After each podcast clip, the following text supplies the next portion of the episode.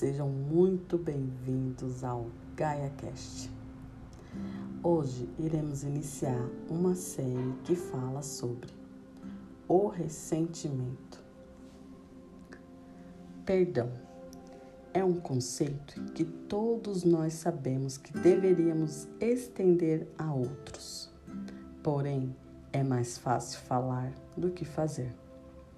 Pelos próximos dias, vamos discutir como perdoar os outros, a nós mesmos também. Pela experiência de pessoas reais, descubra como você pode encontrar liberdade pelo perdão. Quando eu imaginava perdoar os outros, sempre tinha uma imagem de como seria. Primeiro, a pessoa perceberia por conta própria o que ela tinha feito e quanto isso teria me ferido profundamente. Depois eles viriam até mim com um grande pedido de desculpas, querendo fazer um grande esforço e trabalho duro para fazer tudo ficar bem em nosso relacionamento novamente. Soa bem simples, não é? Eu sorrio de mim mesma enquanto escrevo isso sabendo que a imagem perfeita na minha cabeça está errada. Veja, o perdão não é, na verdade, sobre a outra pessoa. Perdão é uma decisão que eu tenho que fazer por mim mesmo.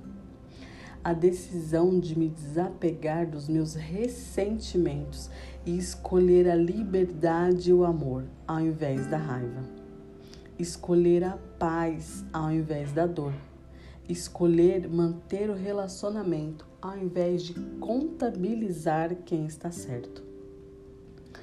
Por mais estranho que pareça, uma vez que decidi escolher perdoar, o relacionamento geralmente começa a melhorar.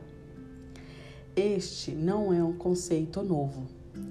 Desde o início dos tempos, os seres humanos têm machucado uns aos outros mas todos nós temos uma escolha de ficar ou não nos agarrando ao ressentimento que temos carregado, que auto-justifica a raiva que nos pesa e mantém uma lista detalhada de como a outra pessoa nos prejudicou, ou deixar para lá.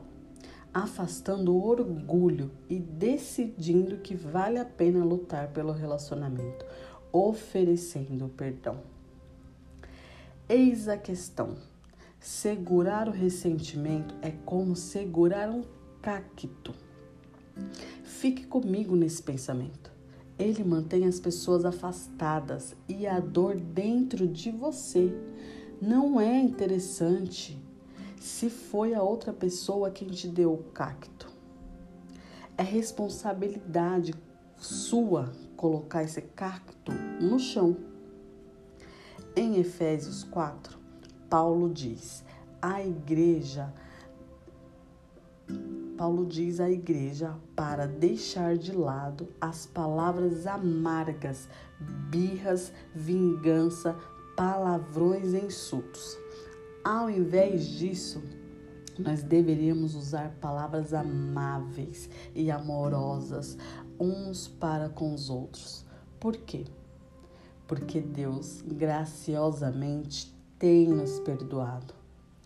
Somos tão indignos de perdão e ainda assim Jesus nos perdoa livremente. Somos chamados para ser como Ele, para mostrar aos outros o amor de Cristo. Qual a melhor forma de exemplificar seu amor aos outros do que os perdoando?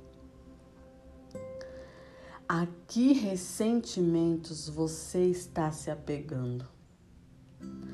Como você pode deixar o ressentimento de lado e escolher o perdão?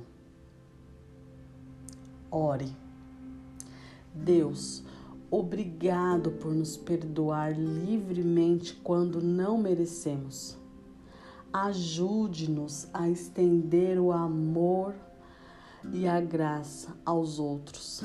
Amoleça os nossos corações, nossos corações em relação àqueles que nos prejudicam e ajuda-nos a sermos mais como o Senhor, amando os outros da maneira como o Senhor faz. Em nome de Jesus. Amém. Em Efésios 4, versículo 32 diz: Sejam bondosos e compassivos uns para com os outros, perdoando-se mutuamente, assim como Deus os perdoou em Cristo. Deus os abençoe.